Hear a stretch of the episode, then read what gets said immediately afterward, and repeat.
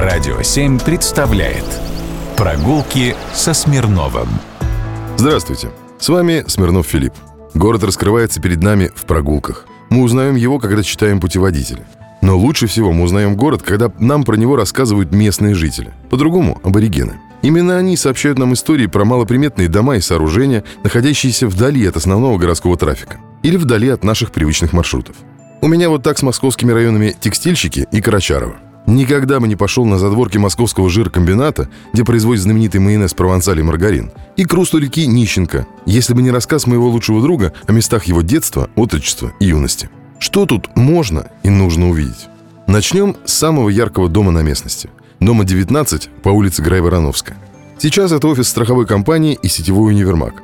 Здание типичной окраинной постройки изменилось настолько, что сейчас борется за право называться самым уродливым зданием города.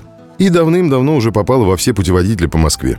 А дело было так. В лихие 90-е очередной владелец здания замыслил создать в бывшем советском гастрономе, которых по Москве построили не из числа, казино. Фасад переделали в духе бороды Дэвид Джонса, персонажа саги о Джеки Воробье. Правда, щупальца здесь из бетона, да и само здание появилось раньше фильма.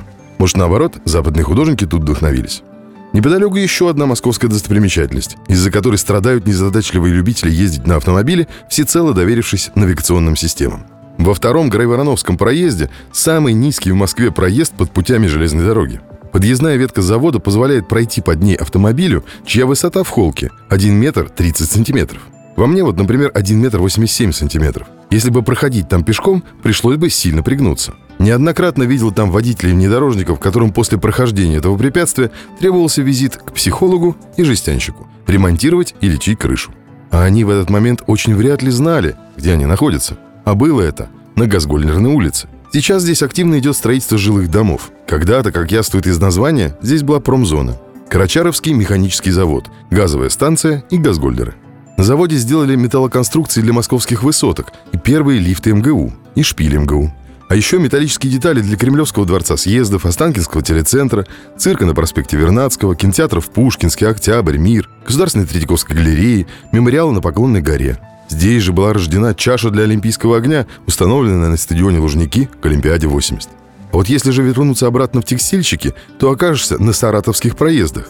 И это тоже не случайно. Газ в Москву газгольдером в Карачарове поступал по газопроводу из Саратова. И тут ты будешь очарован кварталами 50-х годов постройки поселка Дворца Советов. А вот почему он здесь оказался, расскажу как-нибудь в другой раз. Сходите, посмотрите. Прогулки со Смирновым. Только на Радио 7.